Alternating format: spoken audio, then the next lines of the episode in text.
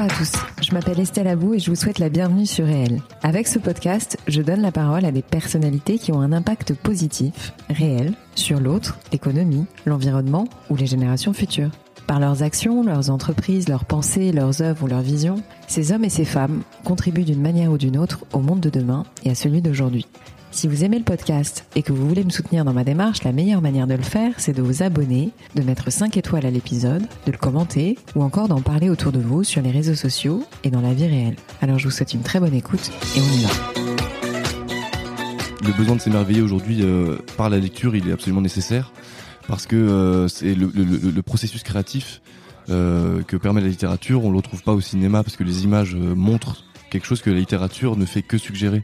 Et je pense que la suggestion parfois elle est très importante euh, parce que on a besoin d'imaginer des personnages euh, tels qu'on veut les imaginer ou tels que ça nous vient quand on les lit et pas toujours d'avoir un visage qui vient se coller à, à un personnage.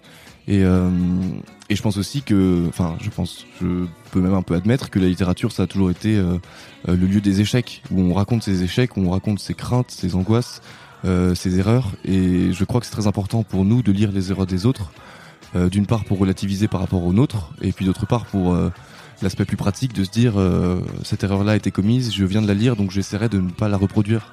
là, je me suis un peu replongé dans Romain Gary, et c'est un auteur typique des, des erreurs et des échecs et des regrets. Et je pense que c'est très important de prendre conscience des regrets des autres, parce que ça permet aussi d'identifier les nôtres. Dans son discours à la jeunesse en 1903, Jean Jaurès a dit Le courage, c'est d'aller à l'idéal et de comprendre le réel.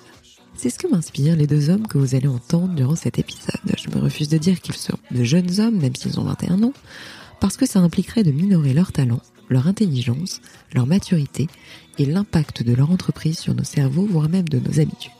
Ils sont les fondateurs du compte Instagram Diversification littéraire. Ils postent des citations d'auteurs plus ou moins connus, des photos, des peintures, un peu de vidéos. Et en fait, ils rendent accessible ainsi la culture, tout simplement. Ils donnent envie de lire et donc de grandir, quel que soit notre âge. Même si vous n'avez pas Instagram et même si vous n'aimez pas la littérature, vous allez découvrir, je le pense sincèrement, de génie. À leur actif 20 000 abonnés, mais au-delà de ça, je pense qu'ils agissent pour le bien commun. J'ai rarement entendu un discours aussi intelligent et durant notre discussion, nous avons parlé de ce que c'est d'avoir 20 ans aujourd'hui, du droit à la culture, de littérature bien entendu, du monde de l'édition à l'époque où le marketing prend souvent le pas sur l'art, de cinéma, de féminisme, de Romain Gary et de leurs projets de podcast et de médias. Cet épisode a un réel impact positif, je dirais presque qu'il est d'utilité publique. Donc je vous invite à le partager le plus largement possible pour que leurs paroles rayonnent. Alors maintenant, j'arrête de parler et je laisse la parole à Louis Aéry et Grégoire Vaselaire, les deux géniaux fondateurs de diversification littéraire. Merci à tous les deux d'avoir accepté mon invitation dans mon podcast. Je suis ravie de vous recevoir. J'ai énormément d'admiration pour ce que vous faites. Quand je vous ai remarqué la première fois, je me suis dit, ces deux-là, ils doivent être clairement très brillants parce que votre euh, page Instagram qui s'appelle Diversification littéraire euh, me plaît beaucoup. Donc je vais vous demander si ça vous dérange pas de vous présenter autant perso que pro, quoi. Euh, vous êtes tous les deux devant moi, donc on va peut-être alterner. Voilà, donc moi c'est euh, Louis, euh, j'ai 21 ans. avec Grégoire, on s'est rencontrés en prépa littéraire il y a maintenant 4 ans. Ouais. Et donc l'idée de, de, de, diversification, on l'a eu, on l'a eu très vite dans l'année. C'était à l'origine pas du tout, enfin c'était pas l'idée n'était pas du tout euh, de, de, faire ce que l'on fait maintenant, euh, c'est-à-dire d'essayer de, d'essayer de lancer un, un média un média culturel euh, ouvert à tous et surtout surtout surtout aux plus jeunes. Ouais. C'était avant tout de, de, de stocker différentes citations qu'on recueillait nous chaque nous chacun de notre côté. Mm-hmm. Euh, et on lisait un peu euh, les mêmes livres, euh, le même genre de littérature, qui n'était pas forcément celui qu'on devait étudier en fait mhm. au mhm. début. Donc c'est aussi comme ça qu'on s'est trouvé. Mhm. et du coup, on a créé tout d'abord une page Facebook et très vite, en fait, ça, a beaucoup intéressé les gens. C'était uniquement des citations littéraires. Et voilà. Et donc, on a eu en quelques mois une dizaine de, de milliers de, de, de, personnes qui nous suivaient. Ouais. Euh, et on a décidé de passer à, à Instagram aussi pour proposer euh, des extraits de films. Euh, et puis pour ouvrir euh, voilà, plus généralement à, à différentes sortes euh, d'art. donc moi c'est Grégoire, ouais. j'ai 21 ans aussi. Oui donc bah, du coup personnellement, enfin pour me présenter du coup je fais du théâtre. Ouais. je suis au conservatoire à Paris. et oui, l'idée de diversification, en fait, c'était juste de. Au départ, ça avait aucune vocation. c'était juste pour qu'on stock concentré un petit peu en fait ouais au départ c'était presque la forme d'un d'un réseau un peu euh, intranet euh, dans la prépa dans laquelle on était où on voulait tous partager des citations puisque pour les dissertations qu'on faisait on avait tous besoin de citations euh, euh à reprendre à noter et à intégrer dans la dissertation en question mhm. et donc en fait ça avait que cette valeur là et quand on a compris l'influence et l'impact que ça pouvait avoir sur des personnes qu'on connaissait pas qui nous connaissaient pas on s'est dit qu'il fallait bah, pousser un peu le mm-hmm. truc, euh, simplement euh, un peu euh, innocemment en se disant bon jusqu'où on peut aller et jusqu'où ça peut intéresser mm-hmm. des personnes, bah, de, de, lire des citations, des extraits. ça avait plusieurs avantages pour nous dans le sens où d'un côté on pouvait parler de ce qu'on aimait déjà mm-hmm. et on pouvait du coup rencontrer des personnes qui aimaient ce qu'on aimait aussi mais qui en savaient plus. ça a toujours été un de nos premiers une de nos premières règles euh, à Louis et à moi, c'était d'admettre qu'on connaissait très peu de choses et qu'il fallait qu'on en découvre encore plus. Mhm. Et qu'en découvrant, en tout cas en montrant une partie de ce qu'on aimait euh, à des personnes qu'on connaissait pas, on était euh, probablement dix fois ou cent fois plus gagnant en découvrant ensuite des nouveaux auteurs, des nouvelles autrices. Enfin, je veux dire, on s'est rendu compte que c'était un, il y avait l'effet un peu boule de neige hyper positif par rapport à ça parce que tous les jours là on a commencé une sorte de nouvelle rubrique où euh, les personnes qui nous suivent nous envoient leur travail, donc euh, leurs tableaux, leurs films, euh, les textes qu'ils écrivent, et, et on découvre en fait un tas de, de nouveaux horizons grâce à ça. Ouais. Donc il y a quelque chose de très positif là-dedans, et en fait on, on essaie au maximum de bah, de rendre compte de ce de tout ce que ça peut impliquer et tout ce que ça apporte. On a rencontré euh, Justine euh, qui fait euh, son compte cinéma, qui tout une fois par semaine fait une micro-critique qu'on publie. C'est quoi comme compte? C'est un jour un film. Ouais. sur Instagram aussi, qui a un site internet et tout ça. Et, et en fait, oui, ça fait ça fait depuis plusieurs mois qu'on collabore et mhm. ça nous permet même du coup de bah, de discuter avec elle, de la rencontrer, de savoir un petit peu ce qu'elle fait, de découvrir aussi avec son mhm. compte des nouveaux films. Donc il y a ouais un de nombreuses retombées positives auxquelles on s'attendait pas et du coup maintenant on essaie un peu euh, l'idée qu'on s'est enfin l'objectif qu'on s'est donné Louis et moi maintenant c'est d'essayer de provoquer un peu la chance encore davantage en en en allant chercher les opportunités plutôt mhm. qu'en espérant qu'elles arrivent. Mhm, mhm. C'est-à-dire? Bah non mais c'est-à-dire euh, bah, par exemple du coup euh, il s'est posé la question et il se pose la question de faire des podcasts du coup Louis et moi aussi parce que on a envie un petit peu de se frotter différemment, on va dire, à tout ça. C'est-à-dire qu'il y a eu la première euh, la première vague qui était euh, les citations, les auteurs qu'on connaît, qu'on aime. Euh, on va vous proposer des extraits ici et là. Mhm. la deuxième vague avec le rajout du cinéma, du théâtre, mhm. des, enfin de, de, des arts graphiques. Et maintenant, on aimerait bien bah, franchir un nouveau cap ou en tout cas proposer, puisque c'est même pas pour nous. Enfin, c'est même pas tant pour nous que que pour ce que ça offre. Mm. c'est pas quelque chose, c'est pas un objectif personnel. Simplement, c'est des opportunités de se dire bon bah on a pu euh, on a pu présenter un petit peu euh, ce qu'on aimait maintenant on aimerait bien euh, faire ce qu'on aime et discuter des choses qu'on aime et, et voir tout ce que ça peut ramener encore davantage comme comme découverte puisque c'est toujours l'enjeu en fait juste de de rencontrer des auteurs des autrices de découvrir ce qu'ils écrivent des nouveaux films hmm. Ouais Ouais, euh, et à ce titre, euh, en fait, euh, on s'est on s'est très vite rendu compte que le, le, un simple compte Instagram où on partage des, des, des citations, les citations qu'on aime, etc., n'était pas suffisant. Trop petit. Et, et, du coup, on a voulu organiser des rencontres en fait pour pour se, se, confronter en fait à, aux gens qui nous suivent et aux mhm. gens que ça intéresse vraiment. Mhm. Donc voilà, on, a, on en a on en a fait deux mhm. à, à, à 7 heures.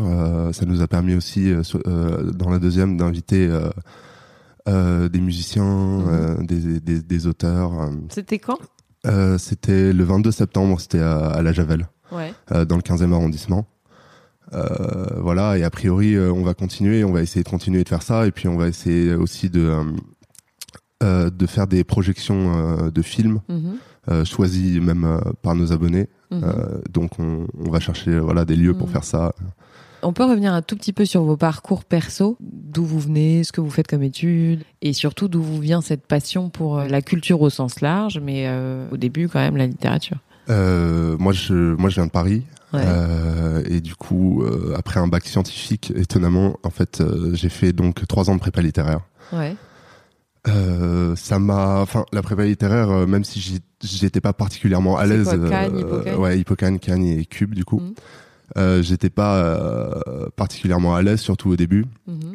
Mais en réalité, c'est vraiment une, une, une opportunité au-delà, voilà, des, des, concours que les gens préparent. Moi, c'était pas vraiment mon cas mm-hmm. de d'avoir des, des, des, plages immenses en fait pour euh, lire, aller voir des expos, euh, voir des films. En fait, ces trois années, euh, je parle même pas des cours, mais juste de formation et de et où, et où, qui permettent de, de, voilà de se recentrer sur euh, sur ce qu'on aime et tout. Et le goût de, de, de la littérature, de la de, de l'art, de la culture, en fait, il s'est beaucoup développé euh, pendant ces trois ans.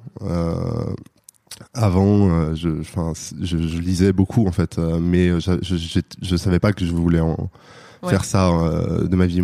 Maintenant, je, je, je m'oriente vers le, vers le journalisme. Ouais. Je suis en train, voilà, de, ouais, de, tu m'as dit, de, ouais, de préparer. Tu vas être euh, en stage au 1, c'est ça? Au 1 hebdo, voilà, exactement. Et euh, du coup, euh, bon, ah, c'est pas, c'est c'est complémentaire. Mais bien sûr. Parce que voilà, le journalisme. Euh, Puis c'est un très bel hebdo. Enfin, moi, j'adore ce journal. Voilà, en plus. Et, et donc, voilà, dans le journalisme, il y a aussi le journalisme d'idées. Mm euh, culturel, etc. Ça serait, ça serait bien de, de, de, de concilier les deux, j'y pense beaucoup. Euh, voilà, pour moi. Toi, Greg? Euh, Alors moi, du coup, euh, je suis pas originaire de Paris. Je suis né à Bordeaux. Mhm. J'ai un peu voyagé euh, avant d'arriver en région parisienne. Euh, moi, la littérature, tout ça, ça arrivait un petit peu plus vite puisque j'avais pas, j'étais je me suis occupé, on va dire, quand j'étais au collège, euh, euh, autrement qu'en jouant euh, avec des amis, etc. Mais du coup, je lisais beaucoup. Donc, on va dire que j'avais très vite du coup le goût des livres, juste de la lecture. Donc, au départ, c'était vraiment les petits textes, pas.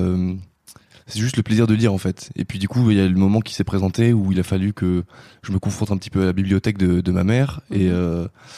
Et c'est arrivé en troisième du coup où j'ai vraiment commencé à découvrir euh, les grands auteurs. Euh, donc c'était euh, principalement de la poésie avec les Préverts mhm. et compagnie, mais où du coup j'essayais de de m'y attarder un peu plus que les cours au collège qui sont quand même assez restreints et qui survolent. Et du coup voilà, je commençais d'abord par la poésie que je trouvais très simple à lire parce que c'était plus court et donc ça laissait plus de temps pour y réfléchir. Mhm. et puis après, bah, au lycée, ça a continué euh, puisque je me suis dirigé vers une euh, section littéraire. Mhm. Donc euh, là, j'avais plus le choix. Il fallait que je confirme les attentes que j'avais de la littérature et il fallait que je trouve là-dedans ce que je cherchais. à côté de ça, j'étais, enfin, je, commençais à me m'orienter de plus en plus vers l'histoire de l'art en fait au départ. Et donc quand je suis j'étais en terminale, pour me mettre un petit peu dans le bain du bac, j'ai passé les concours de l'école du Louvre bah, un peu par hasard. Et, euh, et il se trouve que j'étais reçu euh, à l'école du Louvre. Et donc euh, une double question enfin la, question qui se posait c'était de savoir ce que je faisais puisque j'avais été accepté à la Canal en prépa. Et donc c'était de, de me décider est-ce que je m'orientais tout de suite vers l'histoire de l'art sachant que à l'école du Louvre euh, il y avait un souci euh, d'encadrement parce que je sais que j'avais tendance un peu à me perdre là où la prépa me proposait quelque chose d'encore très global et où du coup je pouvais continuer à fouiller dans ce qui, ce qui me plaisait vraiment. Et du coup, à l'époque euh, du lycée, je me posais aussi la question du théâtre. Euh, J'étais euh, dans le, la section théâtre euh, du lycée, bon, qui n'était pas fameuse, mais ça me plaisait quand même beaucoup d'être sur scène, de travailler. On, on avait monté Shakespeare quand j'étais en terminale. Et donc j'ai décidé du coup d'aller en prépa finalement. Il y avait une option théâtre qui me plaisait beaucoup et en fait qui était la seule raison d'ailleurs euh, qui m'a fait tenir pendant un an parce que j'avais vraiment beaucoup de mal, euh, contrairement à Louis qui a tenu trois ans. Moi, ça a été un an, euh, ça a été un an très dur. surtout les premiers mois qui étaient vraiment difficiles. Après, une fois qu'on s'est rencontré Louis et puis tout le groupe d'amis qu'on a réussi à faire. Vous êtes rencontrés en prépa, n'est-ce pas? Ouais, ouais, ouais. C'était, bah, ça s'est fait très rapidement, fin de mois de septembre. On commençait un peu à discuter, à s'apprécier, et puis les choses se sont mises en place. Diversification, ça a été créé le 1er mars 2017, ouais, c'est ça. Ok. Et à partir de là, on s'est plus vraiment lâché ni rien. Mais du coup, moi, la question, euh, une fois que j'ai quitté la prépa, c'était qu'est-ce que je vais faire du coup parce que je voulais faire que du théâtre, euh, j'avais plus rien, plus d'intérêt pour euh, grand chose d'autre. Mhm. J'ai passé des conservatoires d'arrondissement, les auditions, et j'ai été reçu dans le 17e où je suis toujours. Il y avait aussi la fac à côté, mais ça c'est pareil. je crois que j'ai un, enfin du coup j'ai un souci avec les formats scolaires quoi. Et donc la fac. je crois que t'es pas le seul. Hein. ouais, la fac j'ai lâché aussi très rapidement euh, pour me concentrer du coup sur ça. Et donc voilà, maintenant du coup c'est l'enjeu, euh, c'est de mêler un petit peu diversification et puis euh, les pratiques extérieures. Donc pour Louis, c'est vrai que c'est quelque chose qui est presque inévitable dans le sens où on se dirige vers un média culturel, donc ça rejoint directement ce que Louis fait. Et moi, la question, elle peut être un peu plus floue, mais en fait, dans ma tête, c'est assez dessiné. C'est-à-dire que, par exemple, par rapport au podcast, mm-hmm. justement, j'aimerais bien inclure une rubrique dans les podcasts qu'on fait, en tout cas faire une autre catégorie de podcasts qui soit une euh, des podcasts uniquement de lecture de texte, euh, puisque bah, j'en apprends beaucoup, euh, beaucoup, beaucoup. Donc j'aimerais bien en lire de temps en temps mhm. pour proposer ça, parce que c'est vrai que il y avait beaucoup de poèmes que j'ai découverts aussi sur YouTube qui sont lus bah, je pense par exemple à Desnos qui était lu par Denis Lavant ou Trintignant qui lisait Vian mhm. et donc j'ai pas la prétention de lire aussi bien qu'eux, mais en tout cas, j'aimerais bien euh, me confronter, en tout cas, euh, j'aimerais bien confronter un peu à ce, ce type de, d'exercice là, quoi. Ok. Vous voulez qu'on reparle un peu de votre média euh, que vous avez en tête ou pas? Que j'ai vu passer un manifeste fabuleux et, et, je crois beaucoup à ce projet. En tout cas, on en a déjà parlé ensemble et j'aimerais bien que vous en parliez un petit peu. Même si c'est pas pour demain, demain, dites ce que vous pouvez dire, bien entendu effectivement, du coup, on a publié un, un manifeste qu'on a rédigé euh, Grégoire et moi euh, en vidéo. Euh, il faudra aller le voir. On va pas le. Je peux le, je peux le, je peux le résumer, mais je peux pas le restituer tel quel. c'est très beau d'ailleurs. Moi, j'avais beaucoup aimé. Et c'est gentil, merci.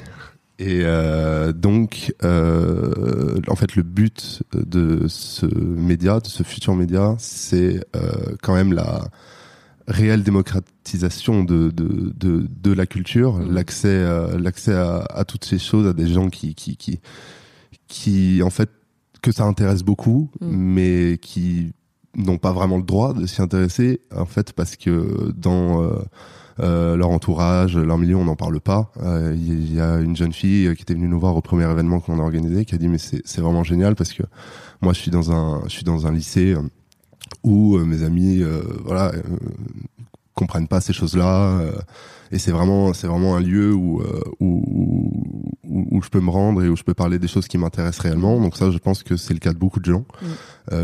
et diversification à cette prétention là que de que d'être un relais pour ces gens-là et, et, et de, de, voilà de, de, faire venir ces gens-là. La, communauté ainsi pour, peut se confronter et pour le média plus précisément pour le podcast pour les formats, dans un premier temps, évidemment, on pense à, du coup, comme le disait Grégoire, à, des lectures de textes, mhm. euh, des interviews euh, d'auteurs et mhm. d'autrices euh, mhm. plus longues, donc sur euh, un thème en particulier euh, et très précis, euh, pas sur leur œuvre globale, mais bien sûr à travers leur œuvre, et quelque chose d'un peu plus didactique qu'on voulait pas faire au début. Euh, on voulait, on n'a jamais voulu donner notre avis. On voulait, on voulait, on voulait être euh, un relais. On n'a jamais, on n'a jamais vraiment dit euh, ce qu'on pensait d'une œuvre. Si on disait que c'est qu'elle était très bien, qu'il fallait la lire, mais on s'est jamais permis de, de, de, faire une critique littéraire et théorique de ces choses-là si on le fait, euh, ça sera sans prétention aucune, ça sera simplement pour euh, juste donner des, des, des, des clés à, à, la lecture, pour mhm. orienter vers certains livres et puis pour en parler ensuite. Mhm. Euh, donc euh, c'est vraiment vers ça que, que, que, que, ça se dirige dans un premier temps. Ok, mais c'est important ce que vous dites parce que c'est le combat de départ en fait, c'est de dire, on en avait déjà parlé ensemble, mais qu'est-ce que vous, enfin à vos âges, parce que vous avez donc 21 ans, ça me rajeunit pas moi, ce qui m'intéresse, c'est votre point de vue sur euh, la, le monde de la littérature, le monde culturel au sens global, à savoir euh, est-ce qu'il est, euh, accessible, disponible comme il l'était avant, et quel regard, ouais, quel regard vous portez aujourd'hui sur ce milieu, en fait, tout simplement? Oui, effectivement, ce que ce que ce que ce que j'ai pas dit là à l'instant, c'est que diversification, c'est créé à partir d'un manque. C'est ça. et effectivement les maisons d'édition, mais euh, pas que. Il euh, faut pas, faut pas, faut pas que les, les incriminer. Il y a aussi le, les médias euh, mm, mm, mm, qui relaient absolument plus ces choses-là. et pareil dans le service public, plus aucune émission très littéraire. voilà, à part la grande librairie. Et je pense que c'est pas suffisant. donc effectivement, ça, ça, ça, ça, ça, ça vient d'un manque. On considère que, que la littérature n'est plus promue par ces par par ces relais-là et elle devrait l'être mm-hmm. en fait. Et euh, c'est-à-dire que ce qu'on nous propose aujourd'hui, euh, c'est essentiellement euh, euh des lectures, comment dire, marketing, c'est-à-dire ce qui va se vendre. Euh, c'est ce que les gens lisent et en fait ce qui me dérange parce que autant chacun lit ce qu'il veut et on n'a rien à en dire Mais euh, ce qui me dérange, c'est que beaucoup de maisons d'édition, et notamment les plus grosses, font en quelque sorte le pari que euh, ce qui va intéresser les gens et ce que l'on va mettre en avant, euh, c'est pas la littérature c'est euh, ce qu'a écrit euh, je ne sais qui euh, quand et dont en fait ça colle à l'actualité et ça colle plus forcément à la littérature. Absolument et dont en fait tout le monde se tout le monde se fout en quelque sorte. Mais les gens les gens on leur met sous le nez donc ils vont exactement y aller, on rentre dans une librairie on voit les dernières sorties c'est c'est ce qu'on achète en premier plutôt que de se mettre à, à, à plat ventre derrière les rayons pour prendre la poésie. On peut remarquer aussi bah, sur le traitement médiatique et même sur la manière dont les textes sont ou ne sont pas diffusés que euh, je pense par exemple euh, euh, tu nous as posé des questions par rapport à la enfin le milieu intellectuel euh, euh, plus ancien et je pense par mm. exemple dans les années 50 60 à l'époque de enfin par exemple de bataille notamment on était davantage sur une littérature de scandale où il y avait une volonté d'écrire des choses qui soit immédiatement euh, discutable, débattable, où il n'était pas question euh, que ce soit un journal euh, qui énumère des réalités, des vérités et des crimes, mais où c'était simplement une littérature, bah, littérature du mal comme il l'a écrit, et qu'on se retrouve aujourd'hui davantage dans une sorte de scandale de la littérature, où par exemple, tout à l'heure j'étais sur différents sites d'information et dans le rayon, enfin dans l'onglet pardon culture, en fait, il y avait euh, que les scandales récents euh, en littérature, au cinéma.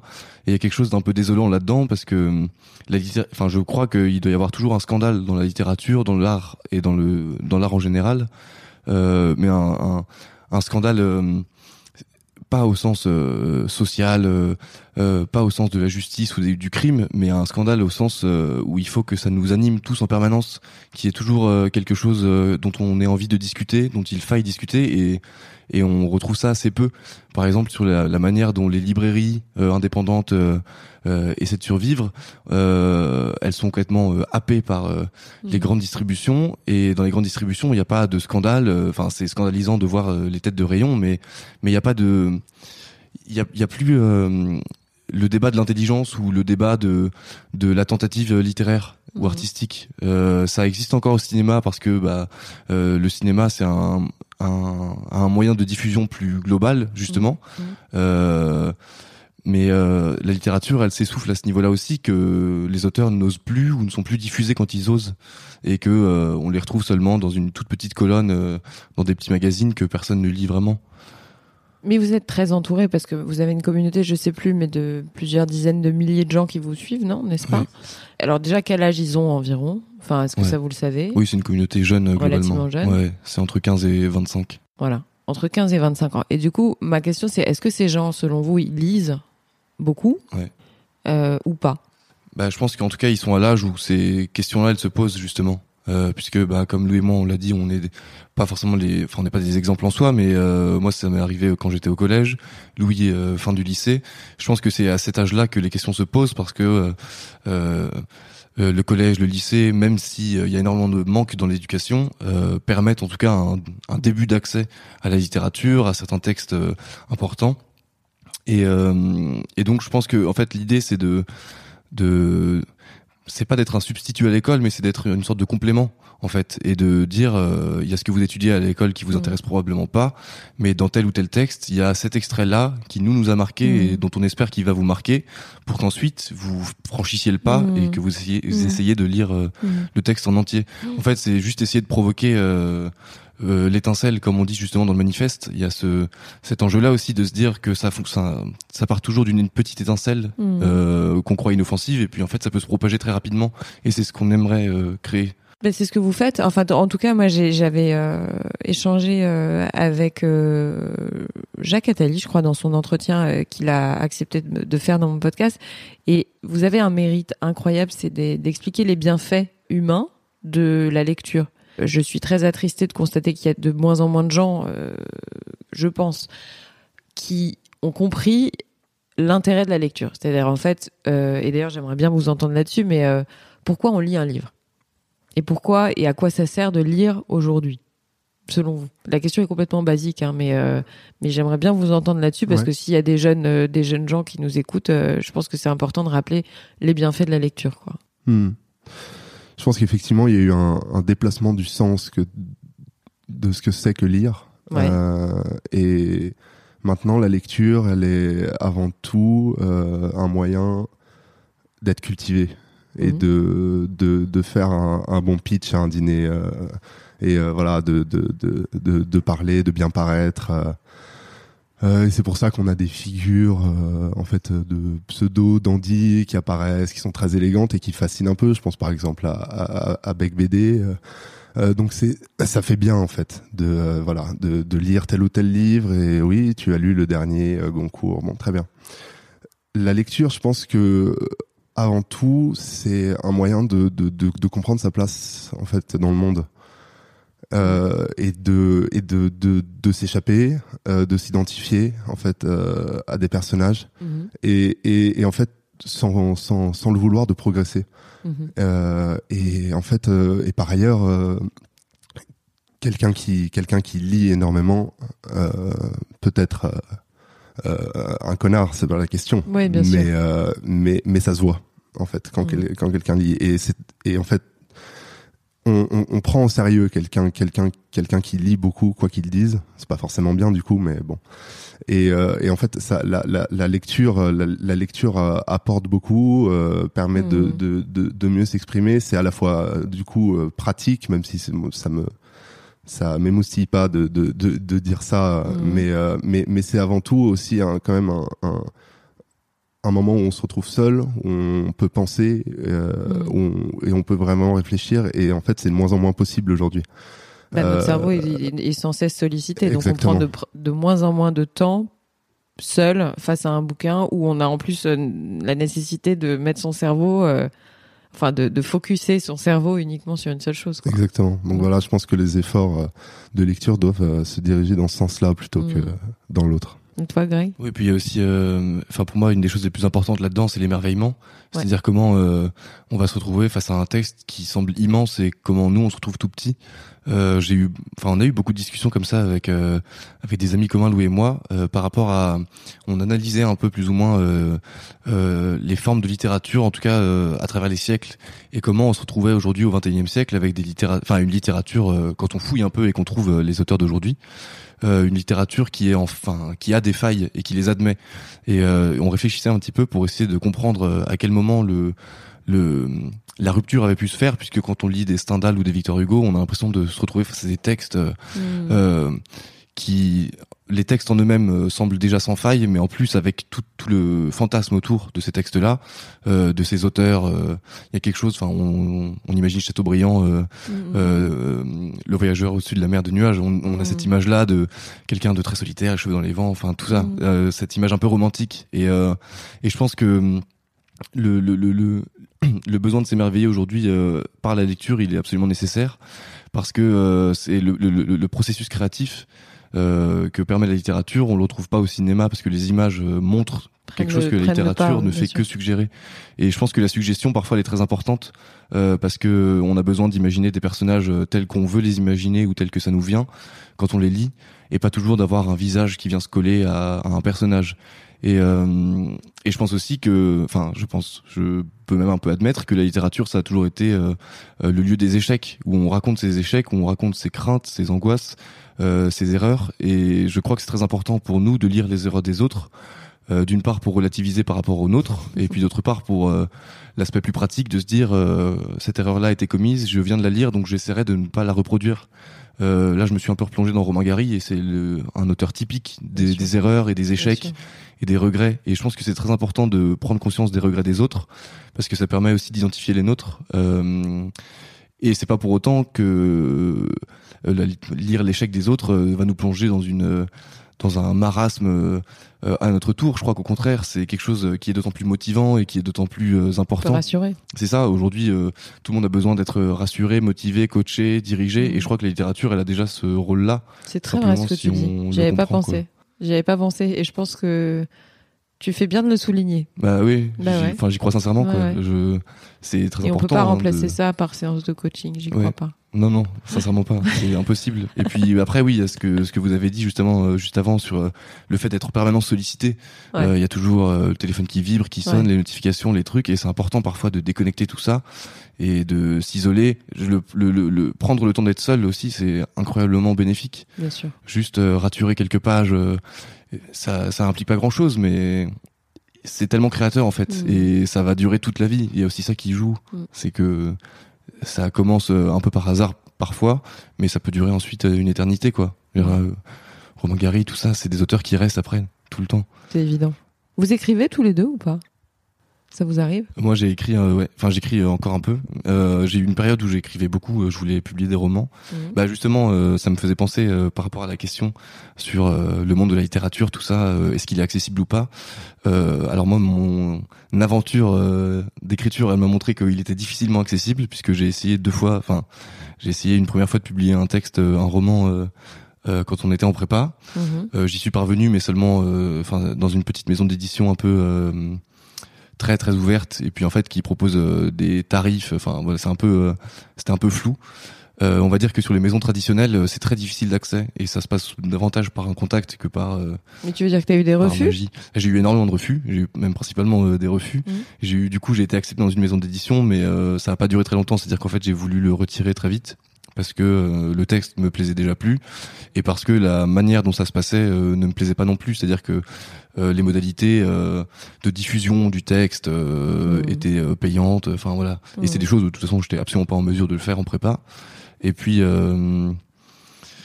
et puis en fait, il y avait aussi, enfin, là c'est pour le coup très individuel, mais le côté un peu plaisant de me dire que j'étais un écrivain raté et que donc j'avais envie de passer plus de temps sur ceux qui avaient réussi que sur moi qui n'y arrivais pas. À 21 ans. ouais, bah c'était c'est c'est un âge où parfois les choses elles sont quand même très vite définitives ou en tout cas elles le semblent. Ah tu penses? Ah ouais, en tout cas moi je suis d'un naturel où tout semble très vite euh, définitif. En tout cas dans l'échec quoi. Et, euh, et donc rien oui, euh, vraiment définitif. Donc ouais, j'ai écrit j'ai écrit plusieurs choses mais j'attends de voir. C'est on va dire que c'est plus l'enjeu principal aujourd'hui mais ça reste évidemment très important. Et toi Louis? Moi j'écris j'écris beaucoup moins que que, que Grégoire, j'ai écrit J'écrivais à un moment, ouais, à un moment j'écrivais beaucoup, notamment sur un personnage. J'avais même écrit un, un j'avais écrit un scénario euh, mhm. que j'avais finalement pas envoyé euh, pour, euh, enfin quelqu'un qui me qui me le demandait. En réalité, euh, enfin, moi en fait j'ai eu ce défaut-là de de de, de n'écrire que. Hiring for your small business? If you're not looking for professionals on LinkedIn, you're looking in the wrong place. That's like looking for your car keys in a fish tank. LinkedIn helps you hire professionals you can't find anywhere else, even those who aren't actively searching for a new job but might be open to the perfect role. In a given month, over 70% of LinkedIn users don't even visit other leading job sites. So start looking in the right place. With LinkedIn, you can hire professionals like a professional. Post your free job on linkedin.com slash achieve today. Euh, quand euh, ça n'allait pas, euh, je pense qu'en fait, ben, généralement c'est comme ça. Pourquoi ça, vient en général comme ça. Généralement hein. c'est comme ça. Pourquoi pourquoi écrire quand pourquoi écrire quand on est heureux et quand voilà. Mais mais mais donc je j'ai en fait j'écris beaucoup moins maintenant aussi parce que c'est c'est triste mais j'ai je me suis éloigné d'études littéraires je, maintenant dans le mm. journalisme donc c'est une autre forme d'écriture quoi donc c'est très difficile même de voilà de de trouver du temps. Et puis j'ai plus exactement le, même besoin que j'ai pu avoir pendant trois ans. Voilà. Qu'est-ce que vous pensez des trucs Excusez-moi, je passe du coq à mais euh, les livres audio, ça vous parle ou pas? Qu'est-ce que vous en pensez euh, Audible, euh, les applications de. Aujourd'hui, il y a des. Bah, je pense principalement Audible, mais j'ai vu aussi que d'ailleurs dans la presse, j'ai vu ça, qu'ils allaient permettre d'avoir l'intégralité d'un journal en format podcast. C'est-à-dire que maintenant, tu vas pouvoir lire ton journal en version audio. Vous en pensez quoi de tout ça? Bah euh, pour l'instant, j'y vois pas d'inconvénient. Mmh. Euh, non, bah c'est vraiment euh, c'est sur une forme un peu différente, mais qui est aussi audio. Mais c'est ce que je disais par rapport à Trintignant, Denis Lavant qui lisent des textes. Mmh. Moi, c'est quelque chose qui me fascine. Enfin, qui me fascine. En tout cas, qui m'a toujours oui, qui m'a fasciné avec ces, ces deux acteurs-là en particulier, puisque il y a quelque chose dans leur voix, dans leur timbre mmh. qui que j'adore. Et puis en fait, ça ça ouvre de nouvelles possibilités à la lecture. Euh, Euh, alors ça a des avantages et des inconvénients, c'est-à-dire que l'avantage c'est qu'on peut du coup euh, faire autre chose entre guillemets pendant qu'on écoute le texte. Euh, le désavantage direct à cette possibilité, c'est que On du coup on n'est pas concentré Mm. et c'est pas du coup une lecture consciente. Euh, c'est important, je pense, de, de, de varier les plaisirs. Moi, par exemple, quand j'apprends des textes euh, pour le théâtre, euh, je m'enregistre une première fois en le lisant, puis ensuite je me le passe en boucle Ok. pour l'apprendre. Mais Mhm. parce que euh, c'est dans un processus d'apprentissage du texte. Mm, mm. Je pense que ouais, je, je pense que ça reste quand même positif parce que c'est un autre moyen de diffusion de la littérature et donc euh, on peut pas y voir de de grands défauts. Après oui, c'est du coup des, un problème de bah, simplement d'écoute réelle, euh, d'être un peu bercé parfois, de s'endormir à la rigueur, mais c'est pas c'est pas grave. Ça ça dépend simplement, je pense, de la qualité de la lecture aussi en fait. Euh, parce que euh, sur les applications comme Audible et tout ça, c'est on est sur des personnes, enfin sur des sur des lecteurs parfois où c'est vrai que moi je- j'en ai écouté quelques extraits et ça me gênait un peu euh, Mm. la voix ou l'intonation euh, Ouais. et toutes ces questions là qui se posent aussi. Est-ce qu'on peut lire un roman correctement, c'est-à-dire euh, euh, une pièce de théâtre, on l'imagine très bien en audio. Il y avait beaucoup de pièces radiophoniques. Mm, mm. En revanche, euh, comment on fait pour lire un roman qui n'a pas vocation euh, de base à être lu à voix haute? Bien sûr. Euh, Donc T'as euh, raison. Oui, oui, sur l'interprétation, c'est très important. c'est très difficile. Ouais. Moi, je me rends compte euh, tous les jours quand euh, j'essaie de lire un texte à voix haute, euh, simplement en lecture. euh, c'est parfois, enfin, il y a des non-sens parfois en fait à voix haute euh, Bien sûr. dans l'intonation, tout ça, qui sont ça. absolument fous. Donc euh, oui, c'est, on va dire que c'est quelque chose qui doit être fouillé quoi encore, je Mhm. pense. Mais c'est positif. Après, par exemple, enfin sur les journaux en, lus en podcast, ça, je pense que c'est pas un souci du tout. Au Mhm. contraire, parce qu'il n'y a pas du tout la valeur, euh, Bien sûr. la valeur ouais. des mots est pas la même. Bien sûr. Bien sûr.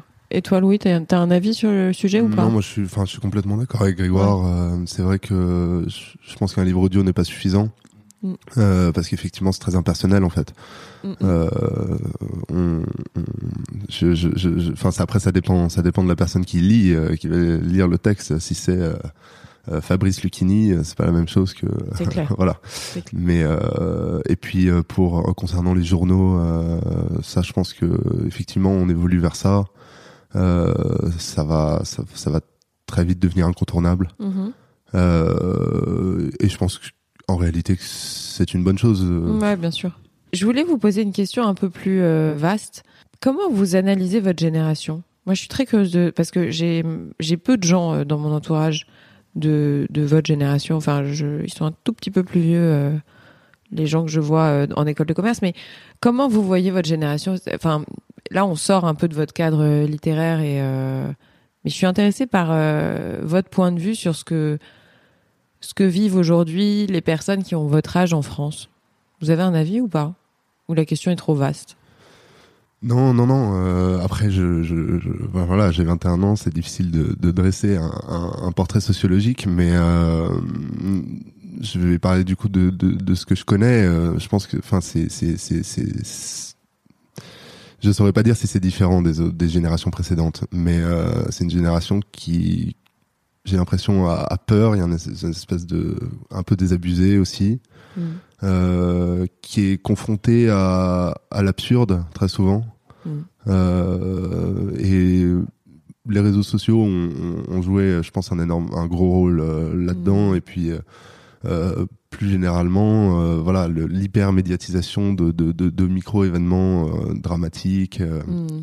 etc., participe à, au sentiment euh, que euh, de toute façon, ça va être, ça va être le chaos et que, et que donc bon, pour- Catastrophisme. pourquoi, voilà, pourquoi, pourquoi vivre, quel sens donner à ce qu'on fait. Euh, et donc de ça, il y a une espèce de, de, de, de sentiment euh, aussi d'injustice euh, Ouais. ressenti par cette génération qui en fait a beaucoup envie euh, d'agir euh, et qui a beaucoup envie de faire euh, les choses et qui a beaucoup envie de s'ouvrir. Ça, ça, ça, ça a pas du tout forcément un effet euh, très négatif dans un premier temps, si évidemment. Euh, mais du manque euh, naît donc la création en fait. Mhm. Euh, et, je, et, et je pense que c'est c'est un, un, un trait de caractère. Romain Gary, euh, je crois, dit euh, euh, qu'il faut pas attendre euh, de la vie qu'elle ait un sens, il faut lui en donner un. Et euh, et, et, je pense que c'est ce que cherchent à faire beaucoup de jeunes aujourd'hui. C'est beau. Ouais, je suis assez d'accord. Euh, je crois qu'il y a une volonté, en tout cas, il y a une certitude euh, dans notre génération, c'est que euh, il y a un changement qui doit se produire à un tas de degrés, que ce soit politique, bah, culturel, comme on essaie de le faire, générationnel tout simplement. Où en fait, c'est vrai que bah, l'importance, par exemple, des réseaux sociaux aujourd'hui, elle est plus négligeable comme elle pouvait l'être encore il y a 3-4 ans tout va très vite aujourd'hui, à tel point que du coup on semble un peu parfois se perdre. Je crois qu'on est euh, il y a beaucoup d'aspects négatifs aux réseaux sociaux et ça personne ne peut vraiment le remettre en cause mais je pense qu'il y a aussi énormément d'aspects euh, positifs mais qu'on doit chercher et trouver. Et rien que euh, la base de données que ça représente internet euh, c'est absolument monstrueux et en fait on y trouve énormément de choses. En tout cas je pense pour se renseigner puis ensuite avancer et entamer un processus dans, dans la vraie vie. Bah je pense par exemple à la culture tout ce qui est trouvable en termes de texte, euh, des extraits, des extraits de, de, films, des films entiers, etc. Euh, ça détruit une partie de l'industrie, mais en même temps, euh, euh il faut pas négliger l'impact que ça peut avoir. Et euh, je crois, je crois qu'on ouais, on est une génération qui, bah, qui pendant pas mal de temps a, a cherché en fait à ce qu'on lui donne un rôle et puis qui en fait petit à petit se rend compte que c'est à elle de se le trouver. Euh, c'est facile pour nous dans notre position parce qu'on commence à le trouver un peu notre rôle, donc euh, on peut donner un peu l'impression d'être déjà établi et, et de, de, de, se faciliter un peu la tâche en disant euh, c'est à vous de trouver votre rôle, les petits jeunes qui ont 2-3 ans de moins que nous. Mais mais euh, même ça se voit enfin il y a cette sensation parfois qu'on est un peu une génération sacrifiée euh, quand on nous dit euh, que c'est à nous de résoudre le réchauffement climatique quand on voit un peu la starification d'adolescents que ce soit bah, dans le sport par exemple l'impact que les sportifs aujourd'hui peuvent avoir sur la société il est énorme. on l'a vu récemment avec la mort de Kobe Bryant les les, les conséquences de cet accident sont énormes. Donc on voit les jeunes sportifs qui sont des porte-parole de leur génération de leur sport. On voit bah, les jeunes personnalités politiques, euh, Greta Thunberg et compagnie, mm. qui, euh, qui, enfin vrai, il y a une sorte de starification de la jeunesse et de, euh, enfin pas de starification, mais en tout cas, la jeunesse commence à avoir un impact de plus en plus. bah vous êtes adulte, ouais, parce que je trouve que justement, enfin moi, à, je sais pas, à 19 ans ou à 20 ans, j'étais encore un bébé et vous, vous êtes adulte très tôt, quoi. Enfin moi, ça m'a toujours marqué de voir votre degré de maturité. Et ça, ça me, je trouve ça assez, euh, à la fois euh, magnifique et à la fois assez perturbant en fait. J'ai le sentiment que la jeunesse est ou, l'adolescence euh, est vite coupée en chemin. Oui, oui. Oui, on peut, ouais, ça peut donner un peu cette sensation-là, mais simplement. Bon, ça a des points de vue, enfin, ça, ça a des côtés positifs comme négatifs, hein, comme à chaque fois, mais on va s'attaquer à un monstre, hein, parce que vous êtes tous les deux des grands amateurs de littérature, mais si je, si vous deviez me donner quelques références littéraires. Alors je sais qu'on va pas, enfin c'est compliqué la question parce que vous avez, vous êtes une bibliothèque ambulante à, vous deux, mais euh, voilà, si vous deviez me donner, et c'est c'est pas la question sur les coups de cœur et les coups de gueule, c'est pas celle-là, c'est vraiment euh, vos auteurs coups de cœur. Euh, voilà, demain on prend un café ensemble, vous me dites j'ai jamais lu de ma vie, et vous me dites voilà par quoi il faut que tu commences quoi. En gros c'est à peu près ça la question. alors. Je sais que c'est un peu compliqué, hein, je suis désolée. 5, 6, ouais, ouais, ouais, Enfin, autant que tu veux, mais tu vois, parce que je me dis, bon, euh, voilà, faut bien commencer par quelque chose, quoi. Bah alors, euh, donc, bah, il a été mentionné euh, plusieurs fois auparavant, mais du coup, Romain Gary, mm. pour moi, qui est inévitable, qui a pris de plus en plus d'importance euh, bah, depuis trois ans, quoi. Ouais, en fait, c'est un peu. Euh, enfin, il grimpe sans arrêt, on va dire, dans mon classement, si je veux en faire un. Romain Gary, pour moi, est devenu vraiment inévitable, et c'est celui vers, vers qui je me tourne quand j'en ai besoin. Euh, c'était pas le cas auparavant. Auparavant, c'était Rimbaud euh, vers qui j'allais. Quand, enfin, c'était Rimbaud, c'était euh, quand j'étais surtout dans des périodes un peu euh, chaotiques, mmh. où du coup, c'était vers lui que j'allais tout de suite. donc oui, ces deux-là sont pour moi inévitables. Après, il y a aussi Marguerite Yourcenar mmh. pour un texte en particulier qui est Alexis ou le traité du vin combat, qui est un texte bah, que j'ai découvert en prépa et qui m'a qui m'a bien euh, qui m'a bien plu. Mhm. euh, et qui c'est aussi un texte enfin moi j'ai un peu cette tendance là à jamais vraiment quitter euh, les auteurs que je lis et à toujours revenir euh, d'une manière ou d'une autre. Il y a Marina comment? C'est un peu une famille ou des références oui c'est ça exactement ouais. c'est bah en fait je sais maintenant je retrouve un peu les auteurs ou autrices que j'aime bien et puis en fait j'y retourne quand je sens que j'en ai mhm. besoin. Mhm. il y en a une aussi c'est Marina Zetaeva une poète russe. Ça c'est pareil c'est j'ai un problème avec les auteurs russes. Enfin problème une passion Un pour, attrait, euh, ouais. pour euh, ce qu'on appelle l'esprit slave, tout ça. Mm. Et euh, particulièrement le 20e en Russie, moi, me, ça me ça me fascine. Et euh, le théâtre en ce moment, je travaille beaucoup sur le théâtre russe de cette époque-là, donc euh, Nikolai Erdmann, euh, Maxime Gorky, tout ça. Mhm. C'est absolument passionnant. Je sais pas comment expliquer. Là, j'ai découvert aussi une euh, une euh, une dramaturge russe qui est encore en vie, qui s'appelle euh, Ludmila Ulitskaya, et Mhm. euh, c'est incroyable. J'ai envie de travailler du coup sur une de ses pièces qui s'appelle Mon petit-fils Benjamin. Mhm. Et je sais pas comment expliquer. C'est très simple, mais euh, il y a une, une capacité à rendre compte de la petitesse des gens et de la grandeur de l'humanité. Euh, tout ça Mhm. en en 50 pages, 60 pages, euh, et et ouais. Et euh, ces délires-là, moi, me Mhm. ça, m'attaque pas mal. Mhm. Après, il y a aussi un auteur euh, qui est assez, enfin, qui est assez peu connu, qui était un très grand ami de Albert Camus, qui s'appelle Louis Guillou, Mhm. euh, qui était un peu plus âgé que lui. Et euh, récemment, euh, le- les éditions Poche Folio ont publié les correspondances Ok. des deux euh, de Mais j'en ai entendu parler, effectivement. Bah, il y a, un, il a un texte euh, particulièrement euh, reconnu qui est Le sang noir Ouais. et qui est euh, absolument magnifique. Euh, donc, euh, qui euh, parle de la Seconde Guerre mondiale. euh, Mm, mm, mm. euh, ou de la première, je sais plus, enfin qui parle de un peu de l'entre-deux-guerres même, mais euh, qui est sur euh, toute cette ambiance-là. Ok. Et donc euh, ouais, Louis Guillou euh, que j'aime aussi énormément. Euh, Enfin bon, bref, voilà. Ouais, on va s'arrêter là. Sinon, je pense qu'on peut, comme- on peut continuer pendant trois heures. Mais... Et toi, Louis? Euh, ouais, euh, j'ai une, j'ai une, une culture euh, plus classique euh, que Grégoire qui connaît énormément de, de choses et toute la, beaucoup plus que moi la littérature euh, du, du, du, du 20e euh, et, et, et- et celle contemporaine. Moi, je donnerais, euh, moi, je, je donnerais euh, Flaubert. Ouais. Euh, l'éducation sentimentale, Ouais. euh, évidemment. Je donnerais euh, au-delà euh, de, de, de, la, de la personne euh, euh, Céline, euh, avec euh, Mort à crédit, qui est un roman qui m'a qui m'a énormément marqué et Voyage au bout de la nuit qui m'a en fait donné envie de, de, de, de plonger dans, dans, dans l'univers littéraire.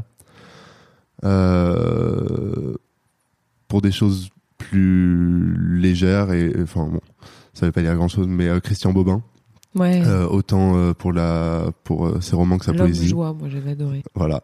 Ouais. Et euh, c'est un auteur que que j'adore. Annie Ernaux aussi, euh, qui dresse un à travers euh, toute son œuvre un, euh, un portrait euh, sociologique en fait. euh, depuis, euh, il y, y a un livre qui s'appelle Les années. On avait dû l'étudier. euh, Mm. euh, pour l'ENS en Cagne, euh, qui en fait euh, qui retrace euh, toutes les années depuis euh, 1968, enfin depuis Mhm. sa naissance, Mhm.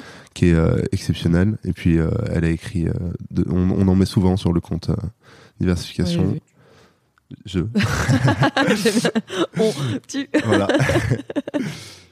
Euh, et euh, bah, on, on, en, on, en, on en parlait, euh, on en parlait tout à l'heure. Moi, on est, on est tombé d'accord sur le fait que ces derniers romans étaient euh, euh, pas exceptionnels. C'est, c'est peu dire. Michel Mais Houellebecq. Michel Houellebecq. Mm. Euh, Michel Houellebecq est notamment parce que c'est moins connu pour sa poésie, euh, Rester Mm. vivant, euh, La poursuite du bonheur. Mm. Euh, et puis euh, si euh, je dois donner un roman, c'est pas celui que j'ai lu en premier, mais c'est Les particules élémentaires, Ouais. qui pour moi est, est son meilleur. Ouais. En, en termes de aujourd'hui de, de projection, vous voyez comment dans, je sais pas, hein, vous n'êtes pas obligé de répondre parce qu'en même temps, moi j'ai jamais su répondre à cette question, mais je la pose quand même, on sait jamais. Comment vous vous voyez dans 5-10 ans? Vous voyez faire quoi?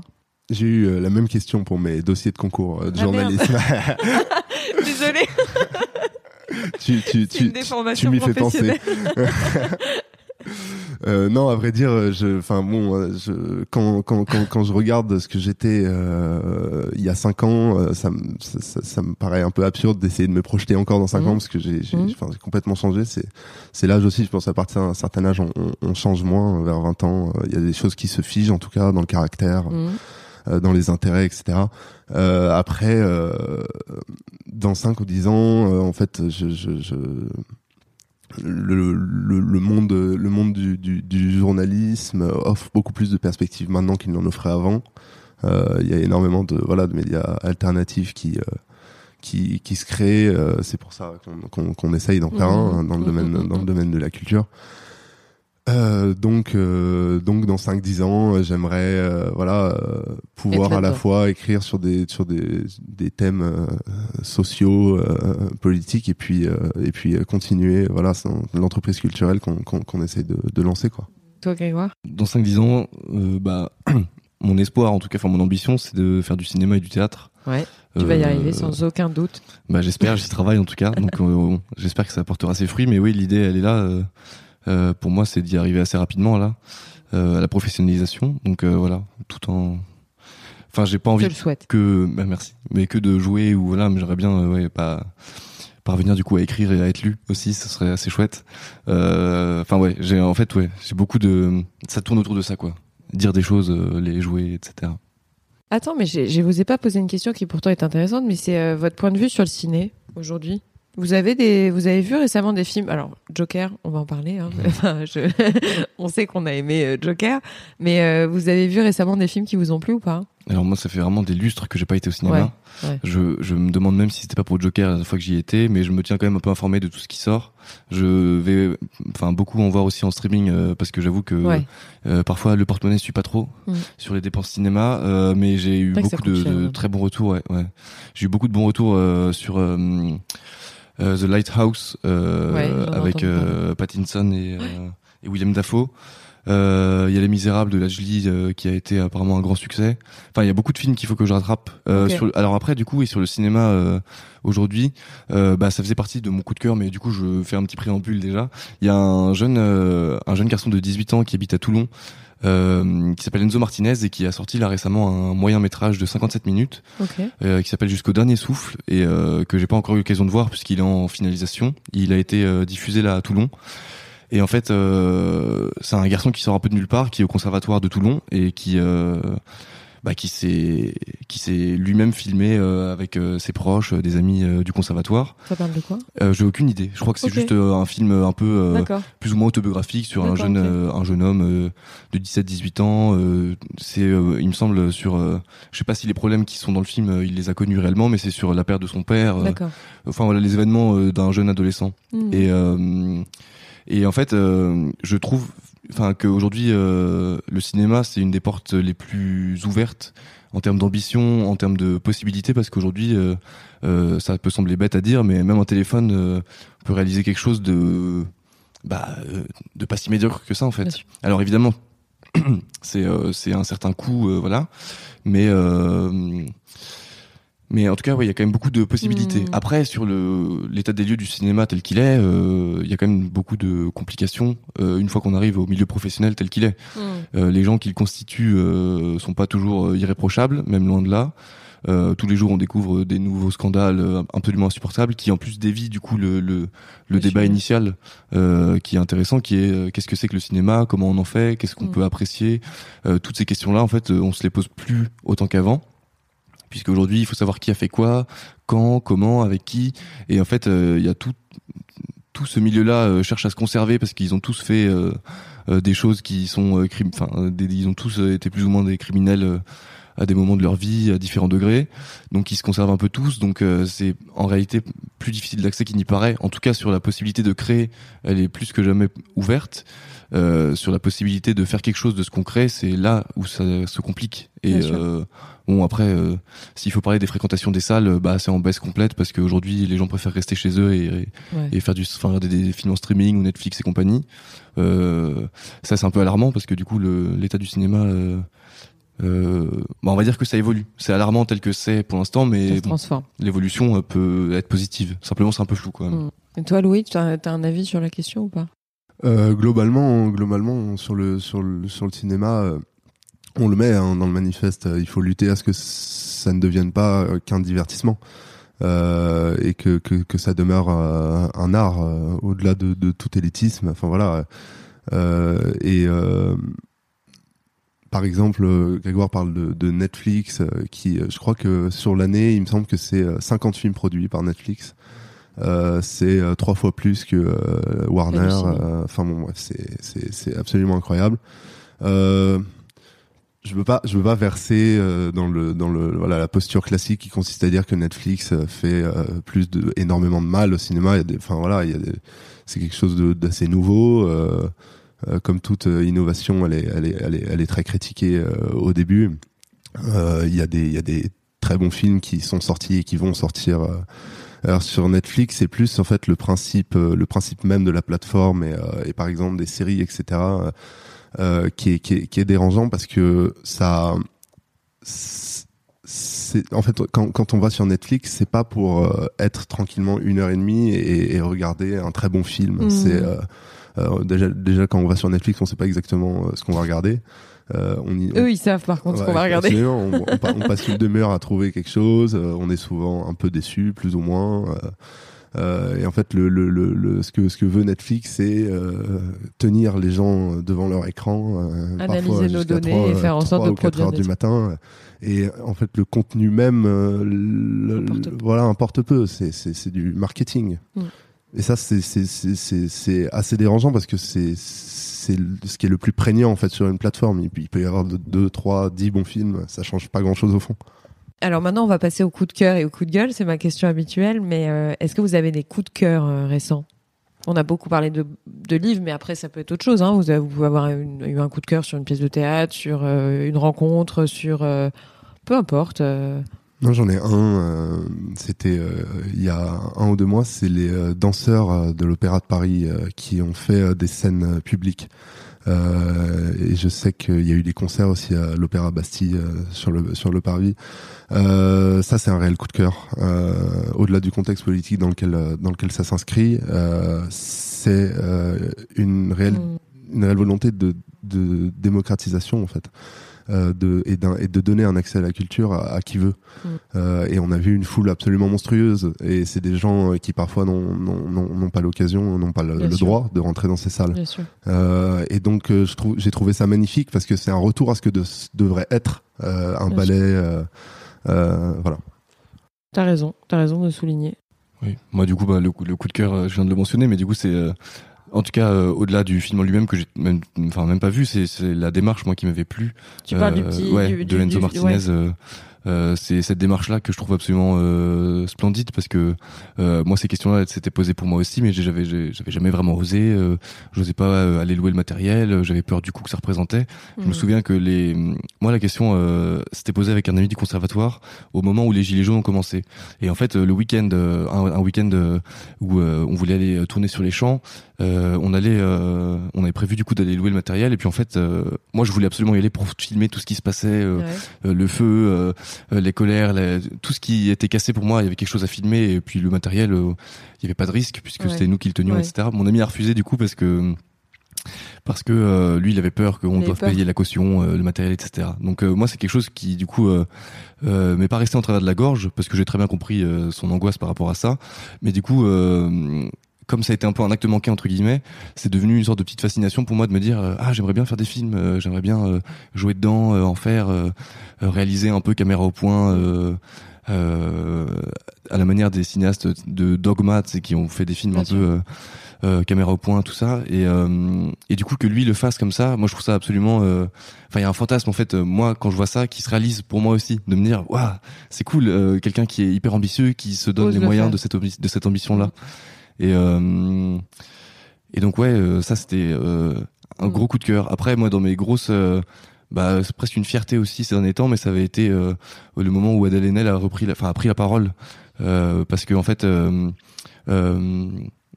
c'est tellement, ça, ça rejoint tellement ce qu'on espère voir en fait. On espère évidemment pas voir des, des, des, des victimes, on espère qu'il y en a le moins possible, mais le fait de voir quelqu'un prendre la parole et dénoncer ce qui s'est passé, il y a quelque chose de très réconfortant, et puis euh, on se dit que les choses le elles pas. vont dans le bon sens.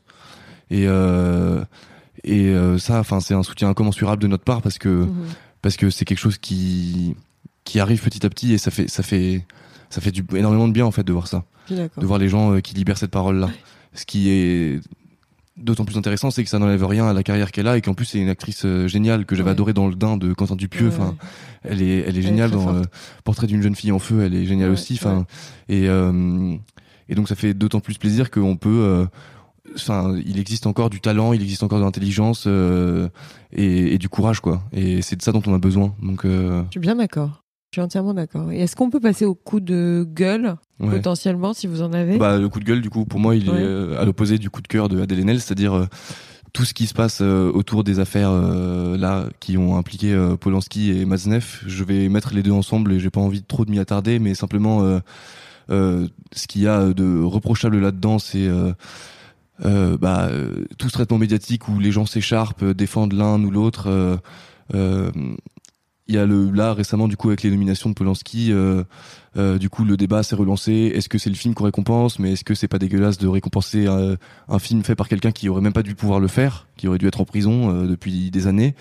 Euh, En fait, c'est plus un dégoût euh, pour moi et un coup de gueule que ça soit on en soit encore là. Je veux dire après tous les témoignages qu'on peut lire, entendre, tout ce qu'on sait de de la situation euh, du cinéma français qui est parfois, euh, qui est quand même relativement euh, sale c'est en fait un peu insupportable de retomber toujours dans ces discussions-là. Euh, oui, mais il faut séparer l'auteur de l'œuvre. On se fout de cette mm. question-là. En fait, euh, une fois qu'on l'a énoncé cette question, qu'on y a répondu, on tombe tous plus ou moins d'accord euh, que oui, c'est intelligent et c'est plus sain d'esprit de séparer ce que fait l'auteur de ce qu'il est, de ce qu'il a fait dans la vraie vie. Je veux dire, son œuvre est indépendante de ce qu'il est. Seulement, on parle d'un criminel dans les deux cas. Et donc, euh, il y a un moment où la, les artistes échappent pas euh, à leur crime. Et donc, euh, la peine doit être enfin la justice doit être rendue. Donc moi en fait ça me fatigue un petit peu parce que du coup ça mobilise le débat sur quelque chose qui n'a pas lieu d'être mm. et qui enfin qui semble évident. Donc voilà, moi je préfère parler du contenu des films plutôt que de du contexte autour.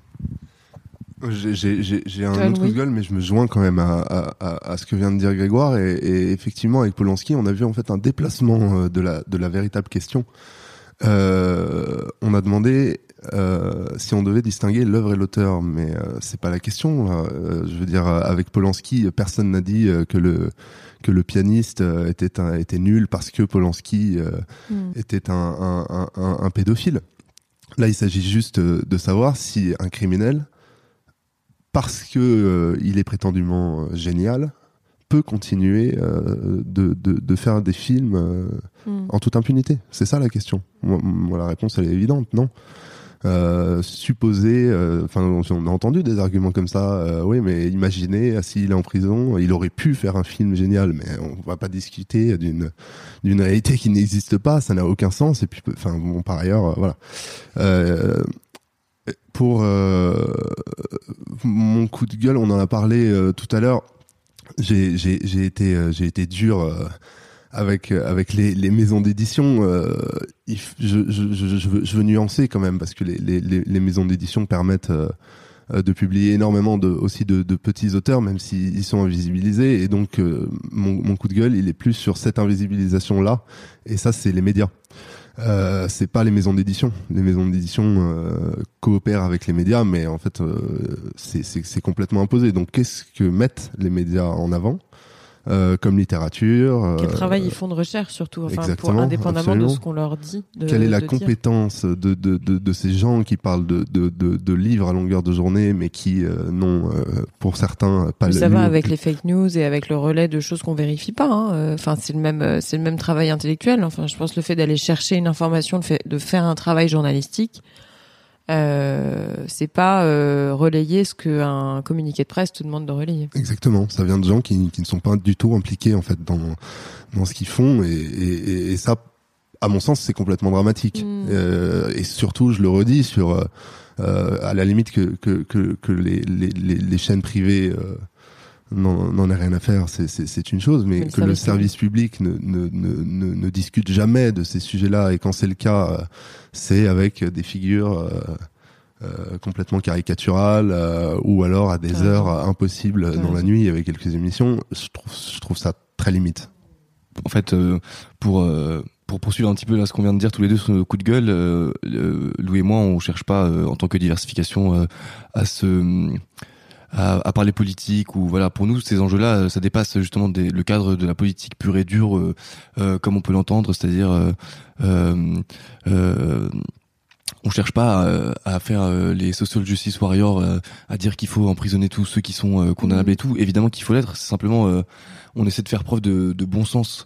Et, euh, et l'enjeu pour nous on aimerait bien ne même pas avoir à parler de ça en fait. Et, euh, et simplement euh, nous focaliser sur euh, la mélancolie de Romain Gary. Mmh. simplement bah il y a aussi parfois des choses un peu pressantes ouais. dans la société dont il faut parler.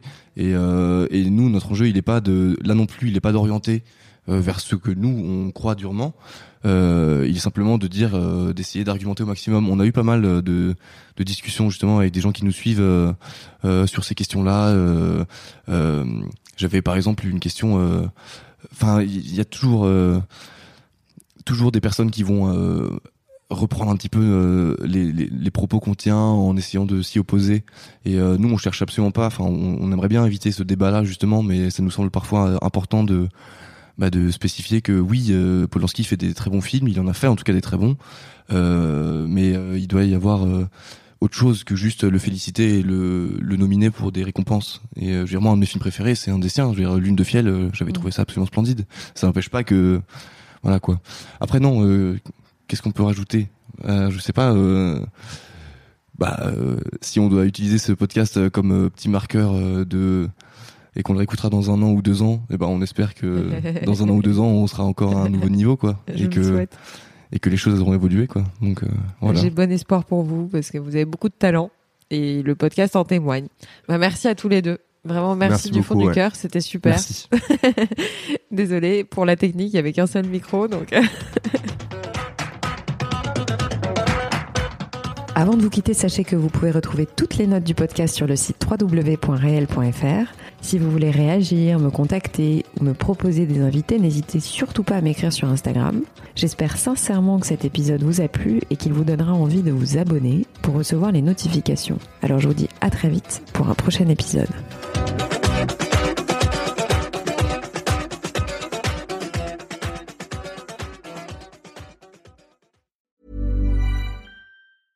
Hey, it's Paige DeSorbo from Giggly Squad. High quality fashion without the price tag. Say hello to Quince.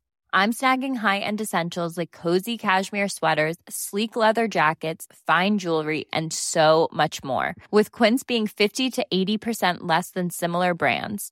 And they partner with factories that prioritize safe, ethical, and responsible manufacturing. I love that. Luxury quality within reach. Go to quince.com slash style to get free shipping and 365 day returns on your next order. Quince.com slash style.